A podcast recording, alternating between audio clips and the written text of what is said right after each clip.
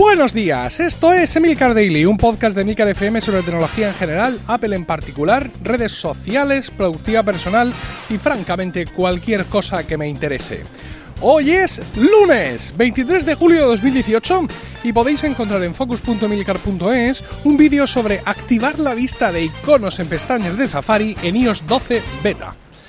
Vamos hoy con un tema interesante y recurrente, generalmente en cualquier publicación digital que se precie, que es la privacidad. En este caso, eh, un asunto que a muchos os resultará curioso, como es la privacidad en los pagos digitales. Hablamos de eh, cuando usas el Bizum de turno o lo que puedas o quieras, verse o lo que sea, para pagarle a tu cuñada Pepita. Eh, pues esa parte de la suscripción de Netflix que tenéis a medias o eh, la mitad del aperitivo que os tomasteis en las dos familias. Bueno, resulta que un analista, un sesudo, sesuda creo, una señora analista, ha descubierto que puede hacer vía web y sin mucha complicación a las transacciones públicas de Venmo. Venmo escrito con una V, eh, más conocida como B corta, e de España, N de Navarra, M de Madrid o Venmo, ¿vale? Bueno, Venmo es una aplicación de pagos entre particulares que es muy popular en los Estados Unidos. Es como eh, el equivalente a lo que sería aquí en España Verse, ¿no? También escrito con, con V. Eh, bueno, pues esta aplicación eh, tiene un timeline público donde se ven las transacciones de la gente, ¿vale? Es decir, se ve quién paga, a quién le paga, evidentemente con los nombres, con los nombres al menos en, verse los nombres eh, contenidos, es decir, se ve el nombre y la inicial nada más, y el, el concepto, ¿no? ese texto que pones ahí indicando, por supuesto, no se ve eh, cuánto pagas y sí se ve la fecha, en plan hace tres días, hace siete días y todo eso. Bueno, el problema está en que en Venmo, al igual que en Verse, las transacciones son públicas por defecto. ¿no? Dice el analista que cualquiera puede eh, seguir el historial de pagos de un usuario de Venmo y obtener un perfil detallado, incluyendo sus, eh, sus compras de drogas, hábitos de comida, y discusiones. Porque la aplicación, esta aplicación eh, carece de eh, protecciones de privacidad por defecto. Eh, esta, esta analista es de Berlín y habrá investigado mucho, pero yo no sé si es que la gente que usa Venmo es medio tonta o es que el analista es medio tonta, ¿no? Porque eh, si tú entras a, ver, por ejemplo, las transacciones en, Verse, ya te digo que ahí también se ve, hay, de hecho es el primer icono de la aplicación, cuando entras a la aplicación entras ahí directamente a ver lo que se está pagando todo el mundo, pues bueno, mm, puedes ver, tiene dos pestañas, una para ver lo de todo el mundo y otro para ver lo de tus amigos, ¿no? Pues si ves lo de todo el mundo, ¿qué es lo que ves? Pues ves conceptos reales, ¿no? Cine, aperitivo, no sé qué, y luego ves gente que pone eh, cualquier combinación de letras al azar, que se ve, ha, tecleado ahí cualquier cosa, o luego, pues muy habitual, por ejemplo, coca, putas, droga, mm, putas y yates, porque la gente pues es así, ¿vale? Entonces yo no sé si realmente los usuarios de Venmo ponen, ahí va lo que te pago por, han sido al final eh, tres rayas de no sé qué, cuatro papelillas de no sé cuánto, si es que son tontos o es que el analista es tonta, no, lo sé, eso tengo, tengo la duda, ¿no? Y ya te digo que ahí pues puedes ver, es cierto, puedes ver si, por ejemplo, si me tienes como contacto en Verse o en las transacciones mundiales de Verse me encuentras, pues podrás ver las películas que he visto últimamente con mis, eh, con mis amigos, porque he pagado yo eh, los últimos tres o cuatro cines y ellos me las han devuelto, podrás ver ahí los conceptos, los nombres de las películas, o podrás ver, por ejemplo, que hace seis meses Juan Ignacio Solera, el CEO de Evox, se tomó un kebab con uno de sus compañeros de empresa y le, se lo pagó, toma, aquí tienes el kebab. Bien, pues sí, esto es lo que está así. En, en Verse, como digo, solo se ve el pagador, el cobrador, fecha y texto, pero el tema está en que en Venmo se pueden poner comentarios a cada transacción e iniciar ahí una, eh, una conversación, ¿no? Mm, puedo entender por parte de Venmo y por parte de Verse la utilidad que tiene el, que las el tener un timeline de transacciones públicas. ¿Por qué? Por un lado, satisfaces la mm, curiosidad absoluta del ser humano por todo lo que haga otro ser humano, que, esté cerca o lejos, ¿vale? Y eh, por otro lado, excitas la imaginación del usuario, ¿no? De ese usuario que está viendo cómo otros están usando verse para esto, lo están usando para lo otro, lo están usando para los regalos, lo están usando para las cenas, y entonces eso puede fomentar que este usuario atraiga a otros usuarios con los que pueda darle un uso similar al de toda esa gente que está viendo ahí tener esas vidas tan maravillosas. O sea que en ese sentido lo entiendo. Lo que no entiendo es la utilidad que pueda tener el hecho de que en esas transacciones se pueda iniciar un chateo. Porque en principio, como en, muchas de las de la, como en la vida real, muchas veces el pago acaba con, la relación que pudiera, eh, la relación comercial, ¿no? O sea, te, te pago y hemos terminado. Hay veces que no, te pago para que empecemos, pero en muchas ocasiones el pago es lo que termina. Y, por ejemplo, algunas situaciones de acoso se han podido ver en ese tipo de, eh, de transacciones, ¿no? Donde eh, alguien le paga algo a un ex y el otro ex le dice que no quiere su dinero y se lo trata de devolver. Entonces ahí en esos comentarios se inicia una discusión, eh, tú serás mía para siempre, tú mío de nadie, y todas esas movidas que han sido pues parte de lo que ha escandalizado a esta, a esta analista.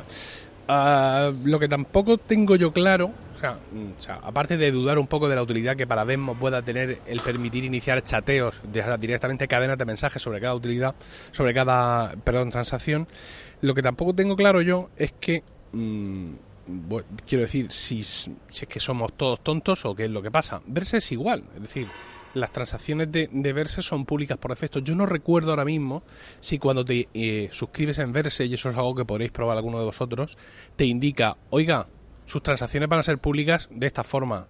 ¿Las dejamos así o las pasamos a privadas? Pero esta analista sí se queja de que en Venmo no hay suficientes alertas en el proceso de inscripción en la aplicación eh, para alertarte de que tus transacciones van a ser públicas. No obstante, como os he dicho, en verse el primer icono de los cuatro de abajo de la aplicación es el de las transacciones. Cuando entras en la aplicación entras ahí directo. Y por lo que he visto en las capturas, en Venmo, el, listado de transacciones es igualmente preeminente. O sea, es, es una cosa que está ahí, no es una cosa que, que, tú digas al cabo del rato, pero ¿cómo? Que todo el mundo sabe que le pagué ayer eh, el desayuno a, mi compañero de trabajo. ¿Cómo? ¿Y esto dónde? ¿Cómo es posible esto? No, eso está ahí en la aplicación incluso en las capturas, si tú buscas Venmo App en Google, mm, las capturas que te aparecen así por defecto mm, contienen ese listado en la propia aplicación de las transacciones, ¿no? Con lo cual, pues mm, me parece muy extraño que, pese a que no haya habido muchas advertencias en su momento de que sus transacciones son públicas por defecto, que la gente ignore eh, el hecho de que parte de lo que es la aplicación Venmo es hacer públicas las transacciones hasta cierto punto y en un momento dado como cualquier, igual que sientes curiosidad por las transacciones de los demás, pues puedes sentir curiosidad, oye, mis transacciones están siendo públicas, voy a mirar en mi configuración a ver qué pasa con esto. Bueno, parece ser que Venmo es eh, popular, muy popular en Estados Unidos, pero especialmente popular entre ciertos, entre ciertos sectores. Yo he deducido que son sectores de baja estopa. Eh, en 9 to 5 Mac hablan de ciertos sectores y lo dejan así, ¿no? Como al tiempo levantando la taza de té. Y en ZDNet son un poco más explícitos, porque dice en un artículo que muchas de las transacciones de Venmo están lejos de ser legales, yendo desde eh, drogas a acoso y mucho más. Mm. He leído comentarios en los artículos y eh, la gente les afea la conducta a los periodistas por hacer estos comentarios, ¿no? En, todo, todos nosotros en muchas ocasiones eh, perjuzgamos a la gente por la ropa que lleva, los teléfonos que tienen, las aplicaciones que usan. No quiero deciros nada los que odiamos a WhatsApp, ¿no? aunque lo tenemos que usar todos los días mil veces, lo que pensamos de la gente que usa WhatsApp. ¿Por qué no usarán Telegram? ¿Por qué no tendrán la elevación moral como tengo yo?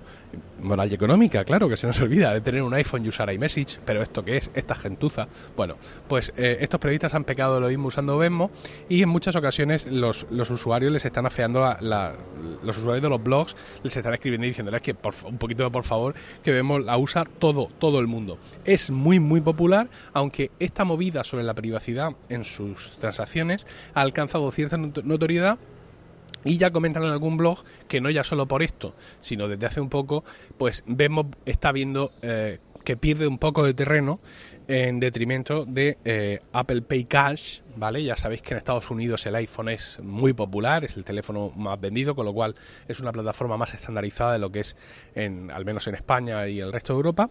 Entonces Apple Pay Cash mm, vale para lo mismo, y, bueno, pues lo tienes ahí en tu iPhone ya directamente, es una aplicación que, que te ahorras y también Square. Square es una, una aplicación también para, eh, se creó en principio para pagos, eh, para que pequeñas empresas pudieran tener un sistema de pagos rápido, un sistema de pagos con tarjetas sin tener que hablar con su banco, etcétera. Y parece ser que también ha incorporado ese tipo de pagos entre particulares, que como hemos hablado aquí muchas veces en Emilcar Daily, espera que me rasco el ojo, es un negocio como en alza, ¿no? Aquí ya le hemos dado muchas vueltas al chicle, yo he hablado de verse, he hablado de algunas otras cosas que he podido usar en algún momento, pero finalmente, pues eh, mal que nos pese y mal que funcione, Bizum es el estándar y si esto aquí en España se pudiera imponer algo de todo esto, evidentemente sería Bizum, que es lo que tiene la inmensa mayoría de la gente, porque es lo que imponen sus bancos. Digo que funciona mal porque la implantación de Bizum de cada banco mm, dista de ser igual, dista de ser estándar y bueno, al final el, hacia lo que apuntan todas pues es un poco caótico, ¿no? Todos hemos tenido problemas a la hora de darnos de alta, de saber si estamos dados de alta o no, de buscar los contactos de esto que es, es una, es una cosa que funciona a medio regular, pero bueno, que al final eh, se, va, se va a imponer como estándar seguro, aunque eh, sigamos a, algunos, eh, algunos irreductibles, sigamos también anclados a verse, porque de luego de interfaz y funcionalidades es muchísimo, muchísimo mejor. La pregunta final que, me queda por hacer ante todo esto es, ¿estamos tontos o qué pasa? Mm, ¿Hasta qué punto tenemos que exigir a las aplicaciones que nos traten como idiotas con el tema de la, de la privacidad? ¿O tenemos nosotros nuestra propia responsabilidad al respecto? Ya sabéis que yo soy muy fan de arguir la propia responsabilidad y de cada uno a la hora de hacer las cosas. Pero, ¿y si trasladamos esto a Facebook, no? Facebook, por ejemplo, también ha tenido muchas movidas con la eh, privacidad y desde distintos organismos se les ha afeado la conducta al respecto de lo complejas que son sus configuraciones de privacidad. ¿no? Uno podría decir que podría, podríamos tratar de aplicar un doble rasero a que no es lo mismo, por ejemplo, este tema de Venmo o pudiera ser de verse, que un, uh, un auténtico complejo de privacidad, de permisos, sus permisos, esto le puede ver pero no lo puede tocar, esto lo puede tocar pero a ciegas, que supone Facebook. Es decir, yo no, no me parece que sea exactamente la misma cosa comparar aplicaciones donde la privacidad es, lo es todo, como podrían ser las redes sociales, con otro tipo de aplicaciones, estas de pagos o cualquier otra, donde la privacidad supone un algo más, ¿no? Por ejemplo, qué sería de nosotros como, como, como, como pueblo, como raza incluso, si YouTube decidiera compartir los vídeos, los últimos 10 vídeos que has visto, los vídeos que estás viendo con todos tus, los, los, que te tienen en su lista de amigos o lo que sea, ¿no? Pues eh, te verían ahí ver cosas absolutamente infames e infumables. Eh, por ejemplo, hay uno que me salta con recurrencia, estoy por verlo porque mm, al parecer hay una joven llamada Alexandra no sé qué que ha salido en Los Vigilantes de la Playa, es una chica de ojos azules y eh, no sé qué de no sé qué película han cortado una escena donde salía en bikini, que yo entiendo que saldrá en bikini en toda la película, pero esa la han cortado. Y YouTube pretende que yo vea ese vídeo. No es muy largo, pero lo voy a ver un día solo para que YouTube se tranquilice. Bueno, pues si yo lo viera y eso se compartiera, alguien podría decir, mira este viendo a Alessandra no sé qué en bikini, el tío, ¿eh? Y parece tonto. Quiero decir que hay aplicaciones donde la privacidad es como súper importante y otras donde la privacidad pues es una parte relevante de algunos aspectos de la aplicación y yo creo que no podemos exigirle lo mismo a unas y otras aplicaciones.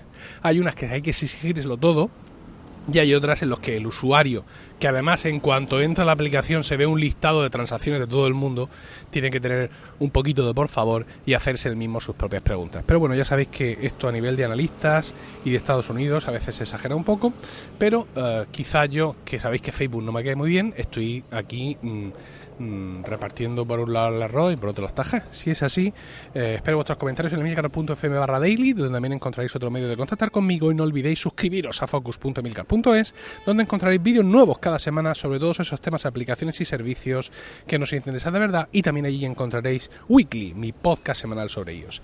Que tengáis un grandioso lunes, un saludo y hasta mañana.